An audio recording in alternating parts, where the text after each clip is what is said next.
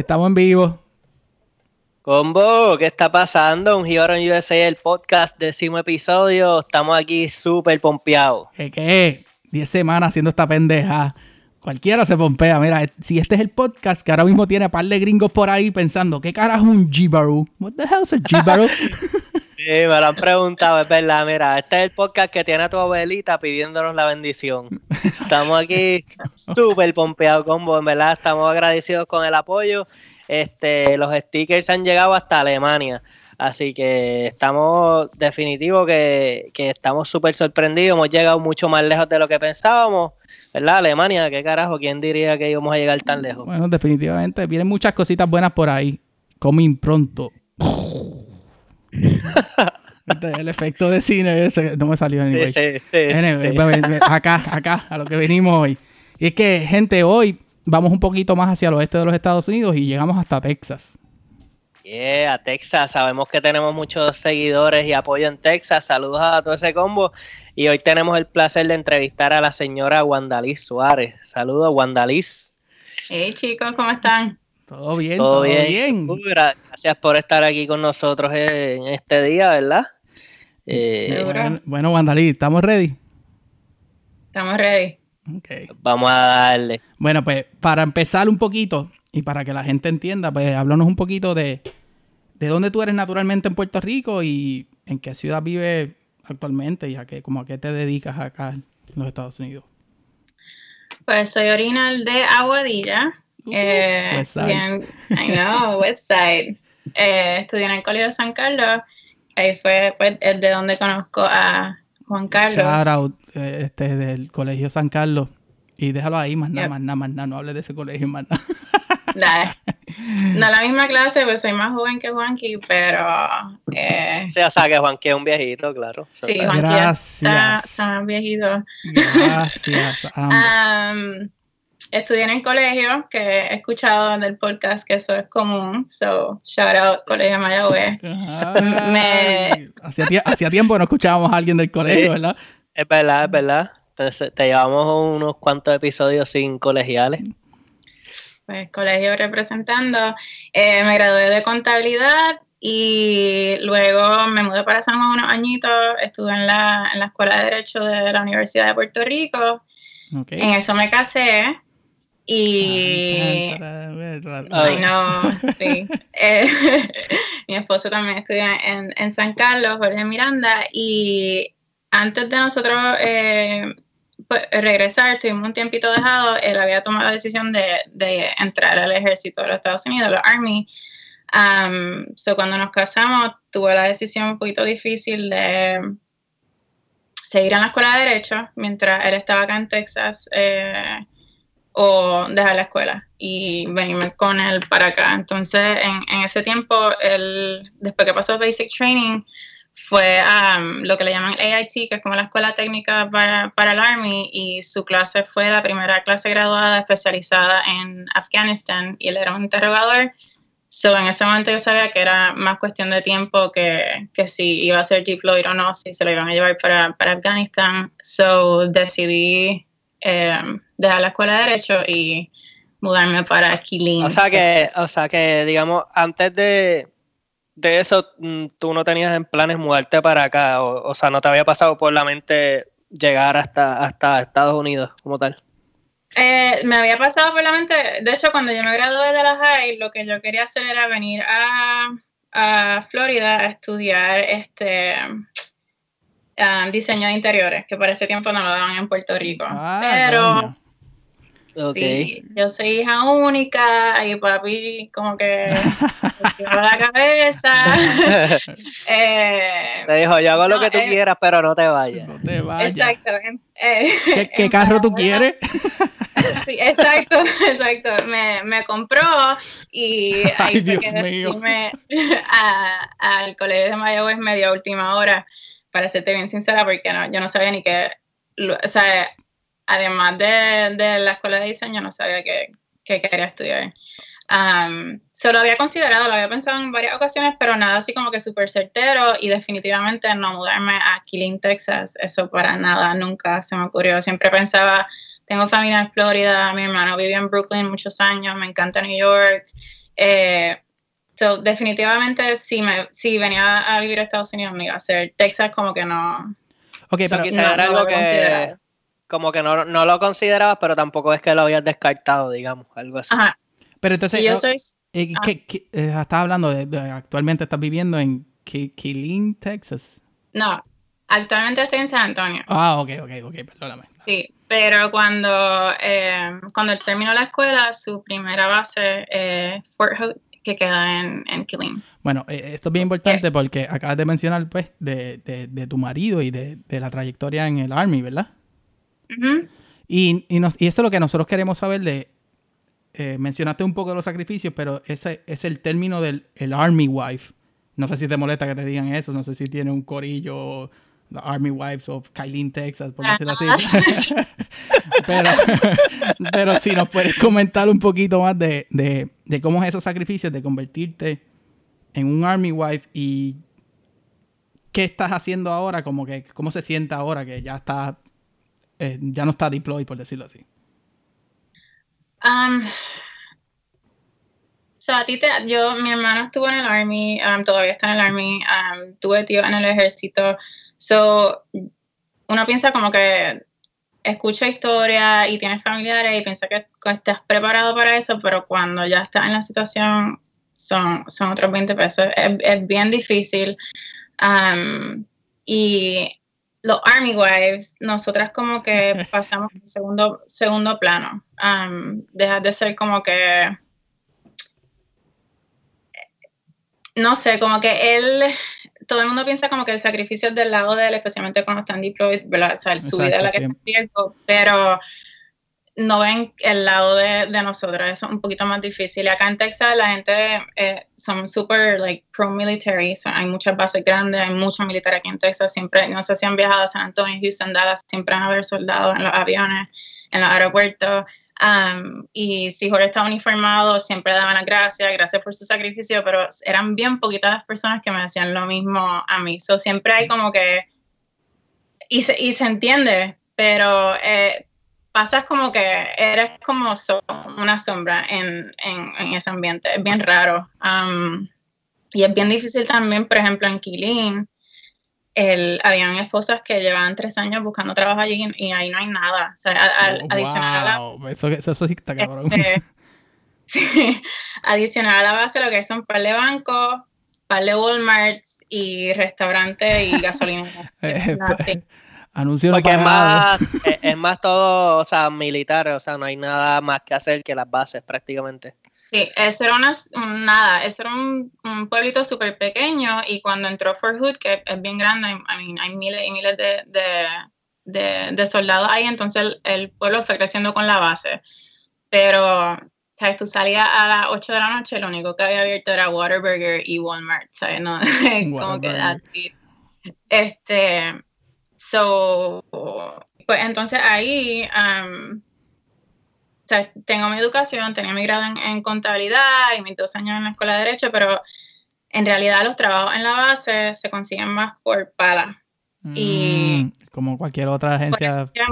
exacto, eso es básicamente igual en todas partes, sí. Exacto, es el gobierno, right? Claro. Este, y, y por eso muchas de las esposas, ¿sabes? Con educación llevaban años y, no conseguían nada, pero a mí nunca me molestaba empezar desde abajo, so yo me empecé a entrevistar para ser cajera teller en uno de los bancos dentro de la base y una de las reclutadoras y yo en la entrevista como que nos empezamos a llevar súper bien y al par de semanas abrí una plaza en, el Departamento de Recursos Humanos y ahí fue que empecé.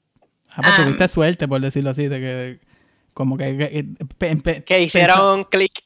Exacto. Sí, pero también es como que dejar el ego a un lado, porque en realidad, obviamente, tengo mucha más capacidad, no es que una teller no lo tenga, pero yo estoy mucho más preparada que para eso, pero no me importa. Yo, entiendo que siempre hay que empezar por algo, ¿verdad? Hay que hacer algo.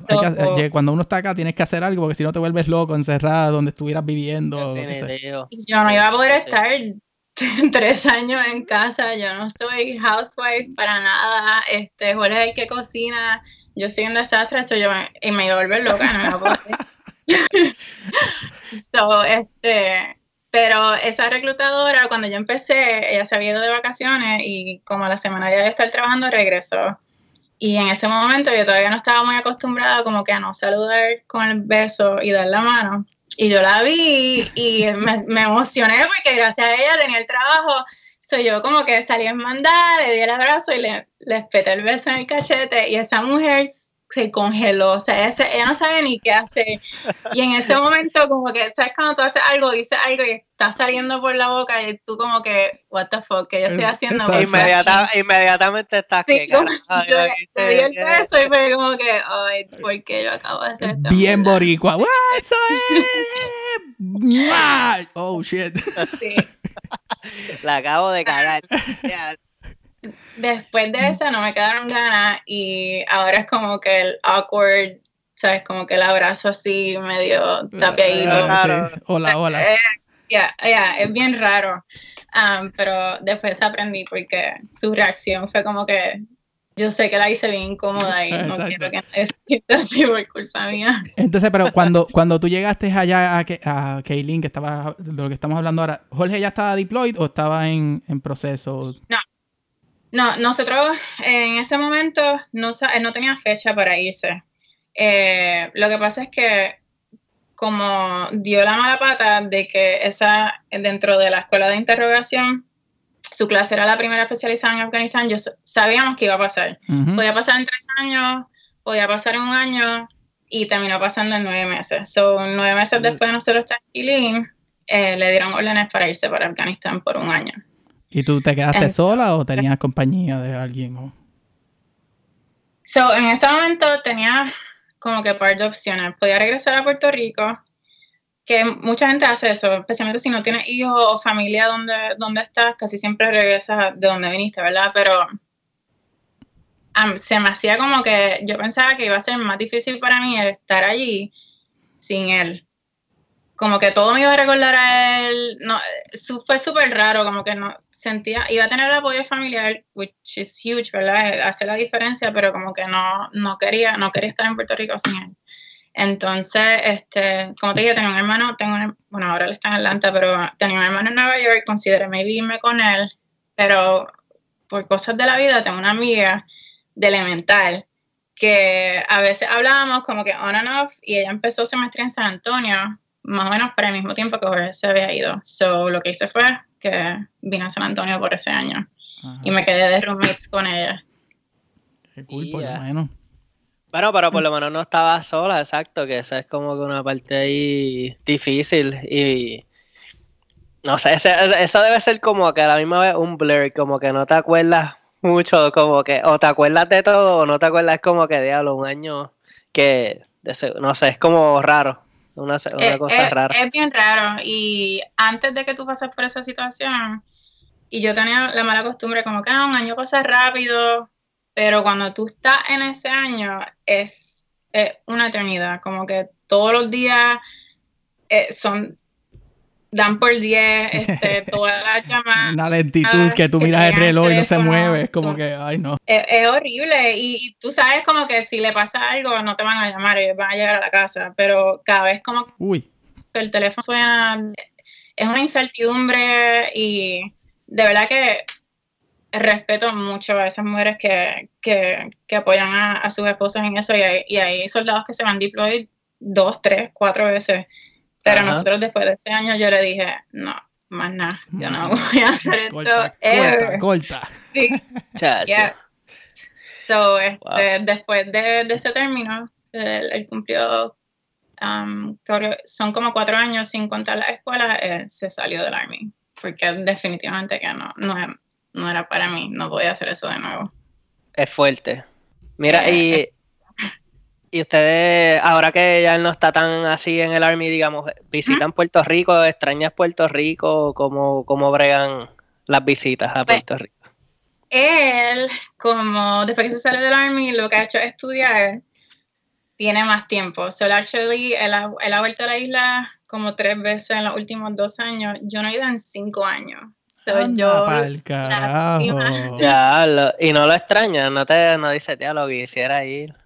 Voy ahora en octubre, por dos semanas. estoy Ah, súper, súper emocionada. Este, Se pero- te van a ir bien rápido, obliga, vas a decir, déjalo, no, no tuve break para nada.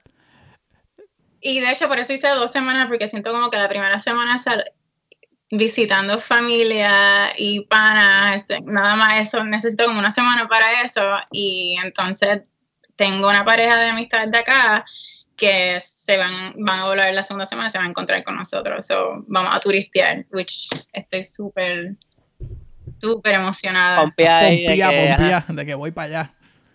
Porque en cinco años ha cambiado tanto. Yo no he visto o sea, un montón de cosas. so, yo nunca he ido a Vieques. So voy a ir a Vieques por primera vez. En Yeah, vi que es bien bonito.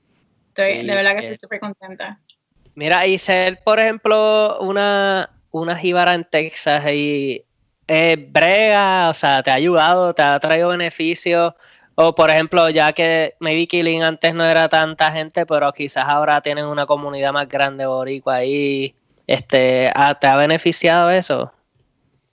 Pues en San Antonio hay mucho latino. Um, hay una comunidad boricua, eh, mucho mexicano, obviamente.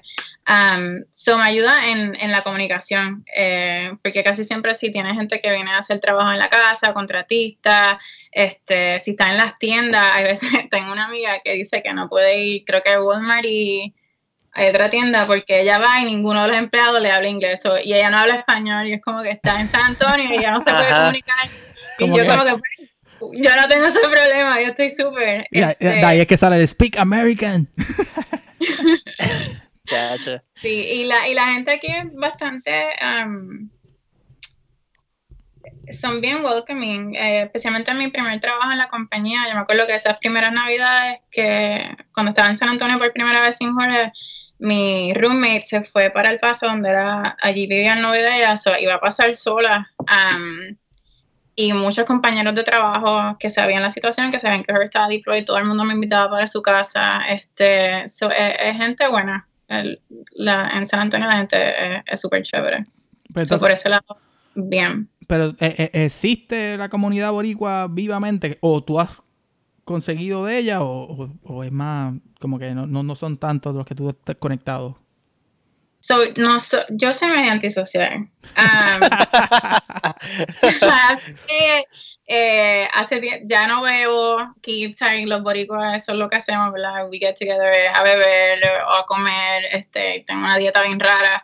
So, um, hay una comunidad boricua, tenemos unos panas por acá, eh, de hecho la, la, la hermana de Jorge se mudó con el esposo también de, de Puerto Rico. Eh, mi, mi roommate también es de Puerto Rico. Hay, hay mucha gente, pero nosotros no, no salimos tanto. Eh, so no, no estamos súper súper comunicados así con, Bueno, con pues, gente. pues mencionaste que, que tienes una dieta rara y eso. Entonces, este, ¿cómo, qué, has, qué has logrado hacer por acá?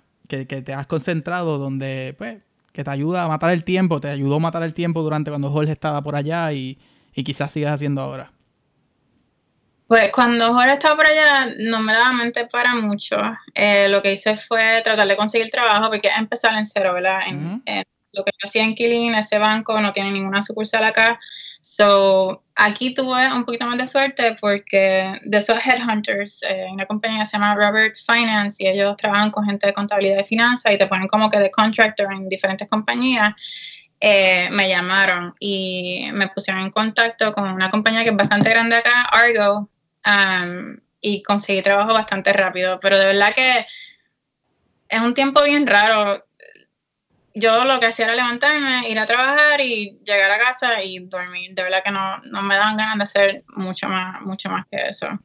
Eh, pero cuando, so cuando ya están deployed por un año, le dan dos semanas para visitar a la familia y ahí como que decidí pues empezar a entrenar y a meterme en esto del fitness porque quería que él me viera y ready, tú sabes. Tal regia cuando llegara. Eh, peinarte el pelo que llevabas un año sin peinarte. todo eso. Y ahí empecé a, a entrenar en la base y, y mi entrenador era un, un doncito de cincuenta y pico años, pero está, se ve súper bien, el tipo am, entrena todos los días. Este, De, de esos dones que tú ves por ahí, tú dices, diablo, este tipo tiene, ¿sabes? Ojalá el mío se vea así a los cincuenta y tantos años. Exacto, ojalá yo me vea a mitad de lo que, de lo que se ve súper bien. Este, hicimos una amistad súper bonita y él me um, conoció a su familia, so yo le digo que es mi stepdad por acá. Este, y ahí fue que me empezó a gustar eso de, de entrenar y, y comer saludable, eso ahí fue que fue que empezó. Ajá, pero ahí fue que paraste de beber. Sí, más o menos para ese tiempo. Cuando él se fue, pues bebía. Bebía casi toda la noche, para, para poder dormir.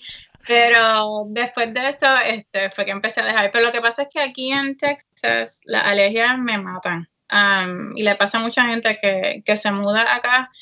Eh, y tuve que cambiar muchas cosas. Tuve que dejar de comer eh, anything um, dairy, so leche, queso, yogur, que me encantan. Ah, Diablo, tuve qué mal.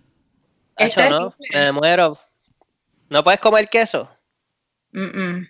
What? Uy. Me lo puedo comer, pero eh, a los dos días tengo una infección de sinusitis que me quiero morir. So, no, vale, no vale la pena. Me siento súper súper jodida.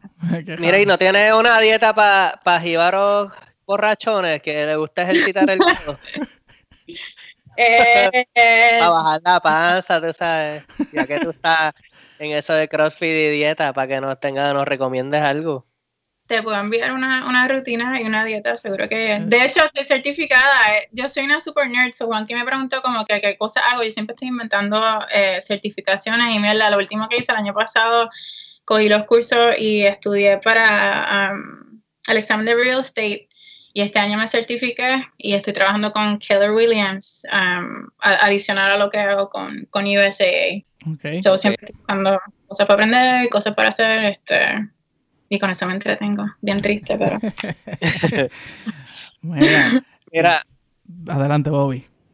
No, no, no, este, le iba a preguntar si dentro de la como has estado en diferentes ciudades y diferentes quizás ambientes de trabajo, si tenías alguna anécdota graciosa o bochornosa, aparte de la que ya nos contaste de que le tiraste el beso y el abrazo a la, a la que te dio trabajo, ¿verdad? Pero algo así.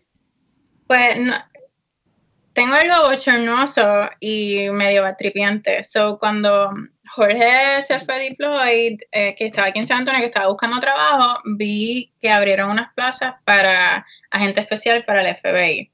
Y eso lo hacen como que do- dos veces al año solamente, a- abren unos slots y es súper competitivo, o sea, es algo que, que mucha gente aplica. Y dije que se joda, voy a... Eh, o sea, no tengo nada que intentar. perder, que se joda. Y La ya, ya estaba como que, pues, whatever. Apliqué y me llamaron. Este, pasé entrevistas, um, ellos te hacen unos exámenes um, de logística, un montón de cosas. Iba súper bien en el proceso y cuando llegó el momento como que de escoger, porque tú puedes escoger no un trabajo como tal, pero un range de, de trabajo administrativo, finanzas, investigaciones. Y en mi clase habíamos mucha gente con bachillerato en contabilidad, pero yo no tengo mi CPA y muchos de ellos sí. Entonces, en, en, todo ese, en todo ese proceso tú tienes una persona que te va guiando, te va aconsejando y ella me dijo, mira, yo entiendo que tú serías mucho más competitiva si en vez de entrar por contabilidad, eh, entras en, en, en, lenguaje porque eres Ok. bilingüe. Y después mejor, dije, bueno, dice, todos son todos gringos, nadie habla español, está en Texas, me dijo, yo creo que con eso entras seguro. Pues vamos a hacerlo. So, te dan unos exámenes bien pendejos este, de lectura, de escritura y el último uno conversacional. Y ella me había dicho que, que me preparara para ese porque mucha gente lo encontraba difícil. Pero yo viví 25 años en Puerto Rico, so, mi educación es en español, todo en español, so yo fui sin ninguna preocupación pues llegué a los headquarters en Austin y me metí en este cuarto que tú sabes que hay alguien que te está viendo, ¿verdad? O como que los nervios están un poquito No, activados. no- no debe haber, no debe haber como nada más como 40 cámaras mirándote en esos momentos. Pero Yo no estoy, yo no estoy cagada, yo no estoy no, cagada. yo estoy cagada, tengo un micrófono aquí abajo, uno al lado. todo sudando bien cabrón. Este, entonces te ponen como que una mesita, una silla y un teléfono. That's it. So yo como que me siento, espero que alguien entre. So suena el teléfono, contesto y hay dos personas en la línea y por su acento eran mexicanos. Entonces, eh, tengo muchos amigos mexicanos acá, so rápidamente, rápido lo que quise pensar es como que, ok, ¿qué palabras no puedo decir? Porque para ellos... Ajá, el, de, de, diferenciar el, boricuazo, el, español boricua al otro, dale.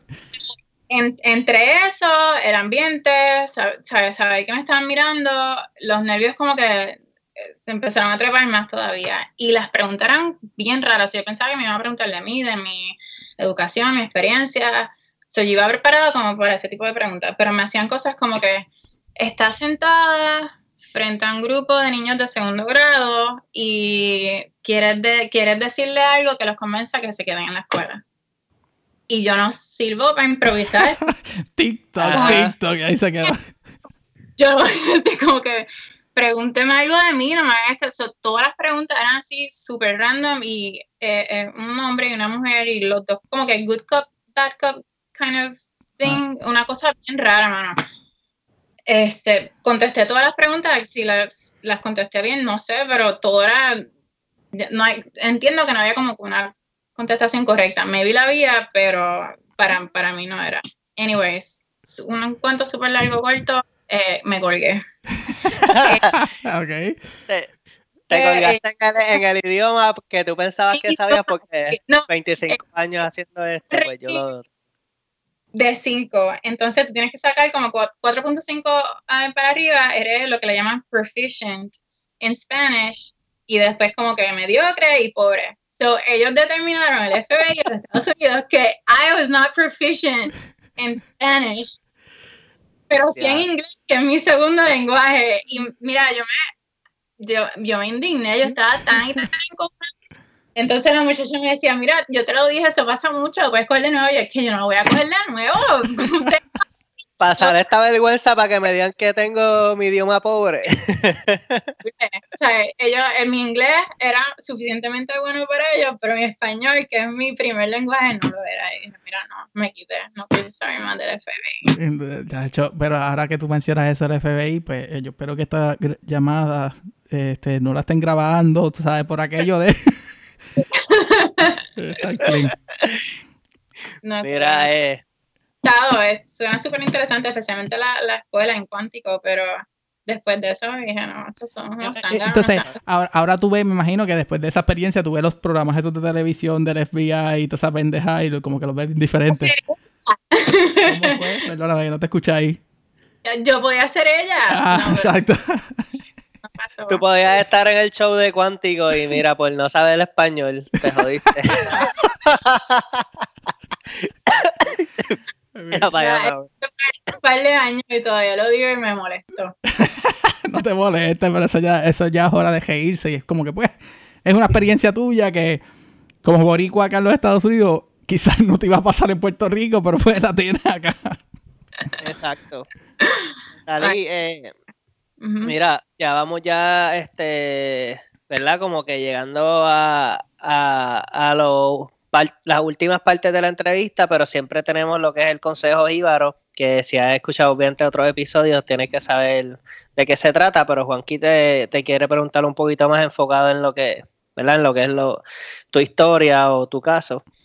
Sí, eh, y, nosotros pues, como siempre le pedimos, tratar de enfocar un poquito el consejo, llevarlo a, por tu experiencia y como nosotros queremos saber más o menos el hecho de, de, de esa persona o esa, en este caso, esta eh, mujer que está con, con, alguien, digo, mujer no tiene que ser, quizás una pareja, por decirlo así, este que tenga que ver con el, el Army Wife kind of deal, ¿sabes? La pareja que tiene una persona que que es del Army y se tiene que se ve forzada o tiene que tomar la decisión de mudarse a los Estados Unidos, ¿qué consejo tú le puedes dar a una persona que está considerándolo? Depende de la base, como sea, cómo tú lo puedes ver, como que para, para enfocarlos, ayudarlos y que entiendan que se puede, que sí, que no, que pueden hacer como tú quieras. Yo entiendo que lo más importante, especialmente aplica para todo el mundo, pero especialmente para Army Wife o Army Husband o Navy Wife o Husband, hay mucha, mucha rama y es, más o menos lo mismo, excepto el Air Force, esos son los nenes lindos, pero el... el ¡Diablo! Tiradera.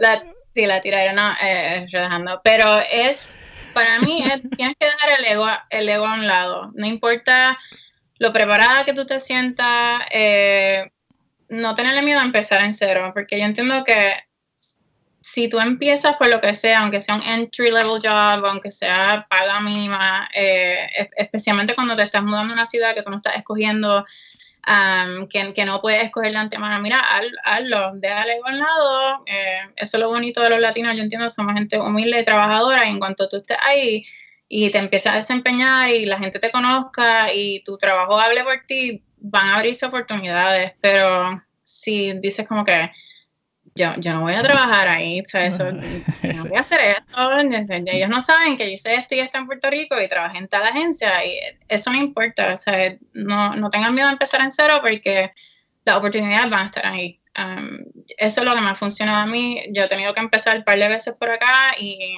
empiezo en, trabajo entry level y por ahí voy escalando y, y no se lo esperan de mí, se siente bueno también demostrarle que sí, somos latinos, es gente humilde, pero sabemos lo que estamos haciendo y, vamos a, crecer como la espuma. somos fajones, fajones que somos. y, una pregunta que te hago, este, a, punto aparte también del consejo, este, ¿cómo, para efectos de, de, hogar, familia, este, ¿qué puedes aconsejar, este, mascotas, lo que sea? ¿Cómo, cómo tú lograste de cuando estabas en un periodo sola o que lograste ayudar para algo que te haya ayudado en el sentido de, pasar tus días, además de, en trabajo?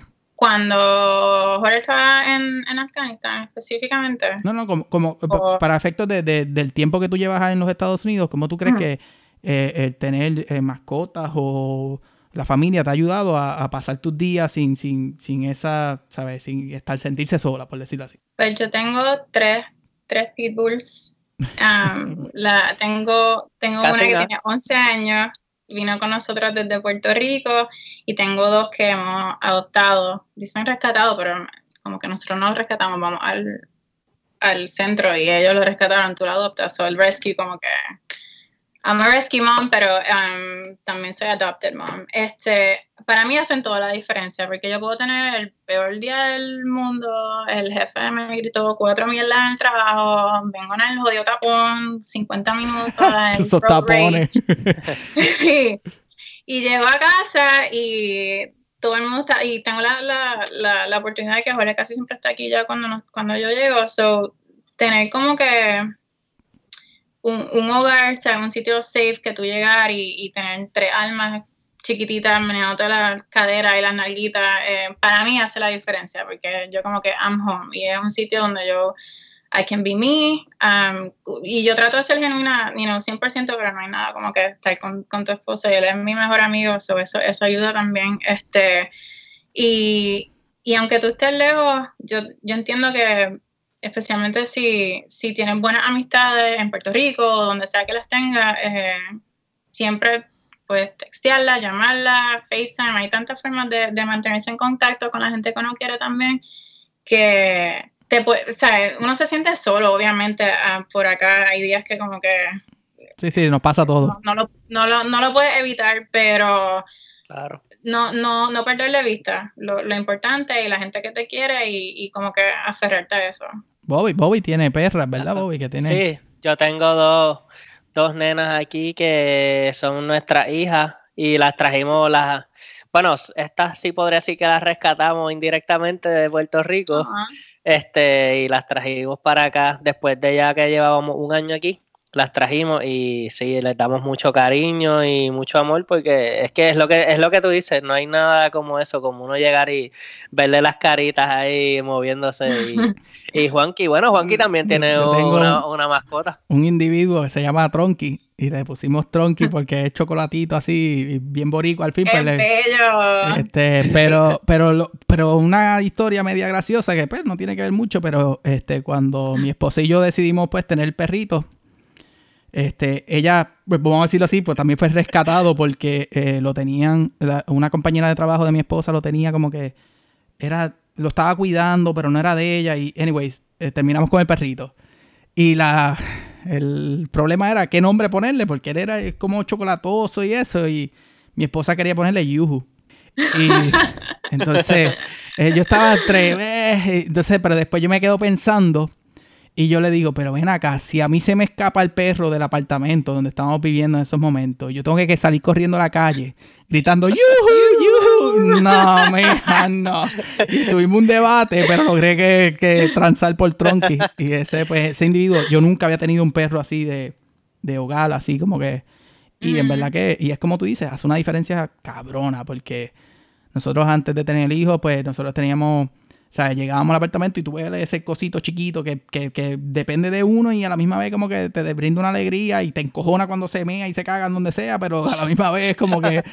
No, está, está cabrón. Y, y, sí... Y te enseñan, te enseñan mucho, ¿verdad? Te enseñan a perdonar, ellos no vuelven rencor, te encabronaste con ellos, le, le diste o le peleaste, however, lo, lo, pues la disciplina y a los cinco minutos ellos se lo olvidan y te quieren igual y no, yo entiendo que ellos nos enseñan más a nosotros de paciencia y perseverancia y, lealtad que muchas veces nosotros a ellos. Pero tú mencionaste, y son pitbull, y sabemos que, existe una, ¿cómo es? Un tabú, por decirlo así, con, con un, este, un estereo, estereotipo, mejor dicho, que con, con, con los, perros pitbull. Tabú y estereotipo, porque parte de eso es la mala información y los mismos medios son, son responsables de eso porque cualquier otra raza muerde un nene y eso no va a salir en las noticias. Es un pitbull y va a salir en todas las noticias, eh, en print, en, televisión, en, todos lados. Eh, para mí son las dos cosas, un estereotipo y hay un tabú acerca de la raza. Um, Akira, que tiene un ceñito, ella es un service dog. Um, wow, wow. De hecho, ella de su clase eh, el entrenador dijo que ha sido la, la más rápida que él pudo, um, que él ha certificado y él llevaba haciendo eso como cinco años aquí en San Antonio. Um, tengo una que es un desastre, la del medio, que es una cosa por carajo. Este, bueno, no, no, no todos los hijos son perfectos. especialmente el del medio, como que siempre es problemático. Eh, pues, Coño, qué, qué bueno que yo no soy el del medio. Y tenemos la última, la rescatamos hace cerca de un año y ella fue bien maltratada. Eso ha sido como que al principio bien cuesta arriba porque no confiaba en nadie, especialmente en, en Jorge, y, pero con mucha paciencia y, cariño um, ha cambiado un montón. Este, pero nunca hemos tenido problemas con, con, ninguna de las tres y Akira no es la única service dog, hay un montón de pitbulls que son este, eh, emotional therapy dogs, tengo una amiga eh, que está en el army que, que tiene la hermana de, de uno de los de nosotros y eh, esa es Emotional Therapy Dog. Um, eh, es, frustrante, especialmente antes de nosotros comprar casa, la mayoría de las casas que cuando los vas a rentar, los contratos no te, no te permiten eh, tener pitbull. Si, no importa de esto, no pitbull, es como que... No, casi siempre son Pitbull, Rottweiler y, y Dobermans. Esas son como que las tres razas que, que, que no permiten. Um, sabía que mentira en el contrato, si iban a chequear la casa, como que meter la perra en la guagua y irse con ella para que no la vieran. Este, siempre era un peo y un drama. Y de hecho en Puerto Rico son ilegales y punto. Yo sé que yo la tuve, hay un montón de gente que la tiene, pero vives con ese miedo como que, que un vecino, o sea, es que en Puerto Rico también la gente en todos lados, pero hay vecinos que, que, quieren vivir la vida de uno, este, y uno siempre vive con ese miedo de que sea, puedan venir y, quitármela. Pero gracias a Dios, Texas, eso de las no es que no, no es que no me guste, pero de las poquitas cosas que me gusta mucho de Texas es que eh, por ley del estado, ellos no, ningún county puede tomar esa determinación de que no pueden haber pitbulls en ciertas áreas. So aquí no, no tenemos ese problema. Um, que, me, me, encanta, porque las puedo llevar por ahí, las puedo llevar a los parques y, no, eres, eres libre con tus perros. Sí, y después tres, bien difícil, por eso ir a Puerto Rico eran peor, y no los dos porque conseguir a alguien que nos cuide. Sí, déjame ah, ver, este, si cuidas tres pitbull. ¡ah! No, y, que es carísimo también, o sea, el cuidar, yo, nosotros tratamos de conseguir a alguien para un road trip que fue como cuatro días y, mano, o sea, literalmente salía más barato mandar a buscar a un familiar de Puerto Rico y, que, lo cuidara y que se fuera. Sí, o sea, es absurdo. Eh, Nosotros ahora, gracias a Dios que la hermana de Jorge está aquí y por eso vamos dos semanas. Entonces ella no, se queda aquí en la casa con el esposo y nos cuida a las tres nenas. Pero fuera de eso, antes de que ella estuviera aquí, tenemos amistades, pero decirle a alguien, mira, quédate en casa y cuídame sí, perro, es difícil, es bien difícil. So, ahora yo espero que podamos empezar a viajar más y puedo ir a Puerto Rico más porque gracias a Dios la tenemos a ella aquí y es loca con las perritas. Sí, porque si vas de cada, cada cinco años a Puerto Rico, mira, te vas a perderle un montón de cosas. Mira, lo digo, esta vergüenza, es terrible, no puedo, lo, I mean, es horrible. Digo cinco años y yo misma como que, no sé, eh, está de más, pero no, ya, ya voy en octubre y, y estoy súper, súper contenta. No sé si sabías que ahora hay un mall que se llama Mall of San Juan, lo que ya hay H&M allá. ¡Wow! Sí. Mira, no, pero Wandalí, de verdad que muchas gracias por estar eh, hoy con nosotros. Eh, ha sido una buena experiencia hablar contigo, esa perspectiva.